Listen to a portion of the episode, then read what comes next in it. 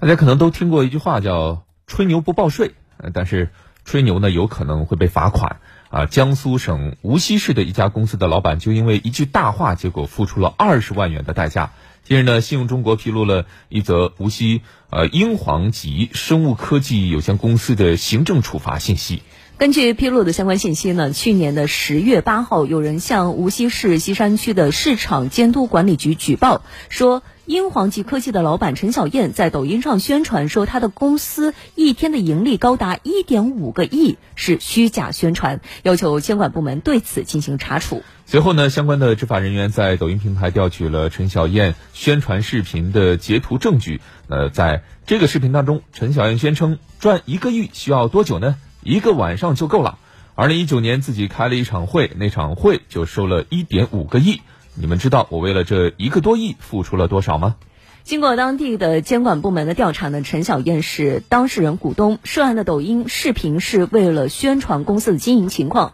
当事人涉嫌虚假宣传，最终呢，因为违反《中华人民共和国反不正当竞争法》第八条第一款，该公司呢被罚款二十万元，并且责令改正。嗯，根据《中华人民共和国反不正当竞争法》第八条的明确规定。经营者不得对其商品的性能、功能、质量、销售状况、用户评价、曾获荣誉等做虚假或者引人误解的商业宣传，欺骗、误导消费者。同时呢，该法的第二十条也规定，经营者违反本法第八条规定，对其商品做虚假或者引人误解的商业宣传，或者通过组织虚假交易等方式帮助其他经营者进行虚假或者引人误解的商业宣传的，由监督检查部门责令停止违法行为，处二十万元以上一百万元以下的罚款；情节严重的，处一百万元以上二百万元以下的罚款，可以吊销营业执照。据了解呢，该公司的经营范围主要是生物制品的技术研发、技术开发、市场营销策划、销售食品及化妆品等。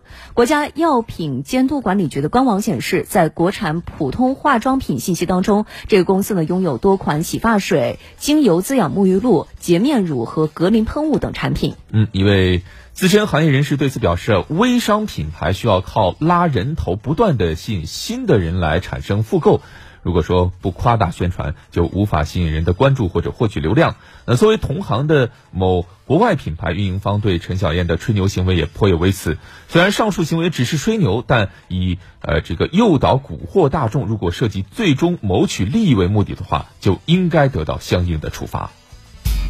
只为热点发声，焦糖评论。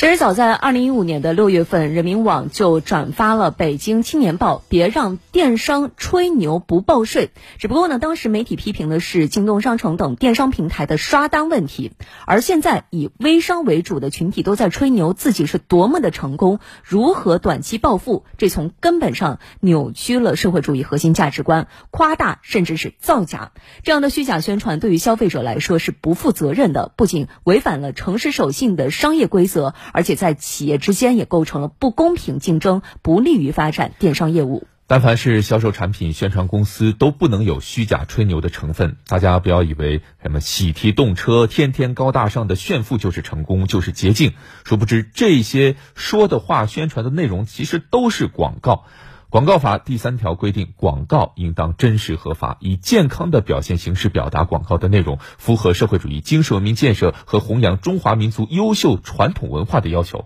第四条则规定，广告不得含有虚假或者引人误解的内容，不得欺骗误导消费者。广告主应当对广告内容的真实性负责。说到底，视频也好，文案也罢，在互联网上宣传都属于广告。广告不是漂亮的说谎术，不能口无遮遮拦、肆无忌惮，甚至是毫无底线的去误导别人。广告的底线是道德，也是法律。广告的本质是承诺，更是诚实。广告需要创意，需要宣传，同样也需要监督。没有底线的广告是经不起监督的，也必然会被市场所淘汰。如今时代变了，消费者理性了，执法者负责了，吹牛者也该收敛了。